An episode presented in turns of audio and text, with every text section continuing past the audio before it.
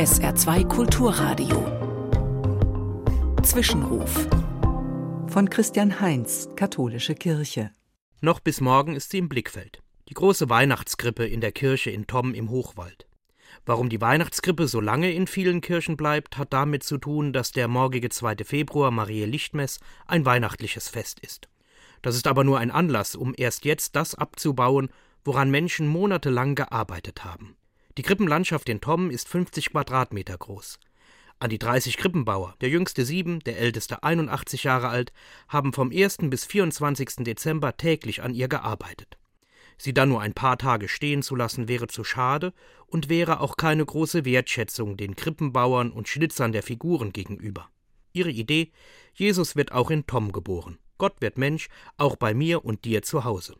Deshalb findet sich auch das Hochwaldtorf Tom mit seinem Schieferbergwerk in der Krippenlandschaft. Eine Besonderheit sind die Krippenfiguren. Sie vermehren sich nämlich. Es kommen immer wieder welche hinzu.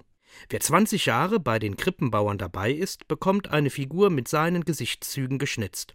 Damit sagen die Tommer, für wen Gott da ist und Mensch wird. Für dich und mich. Man darf aber auch eine Figur, wenn man kein Krippenbauer ist, stiften. Das tue ich. In Oberammergau ist nun ein Schnitzer damit beschäftigt, aus mir einen Hirten zu machen auf dem Weg zur Krippe. Ende November ist die Figur fertig. Die Tommer Krippenbauer beginnen übermorgen mit dem Abbau und denken das ganze Jahr darüber nach, wie die Krippe im nächsten Jahr aussehen wird und wer noch hinzukommt. Und damit sagen sie, Gott ist im Kommen. Gott kommt zu dir und mir, dort wo wir sind, auch in diesem Jahr.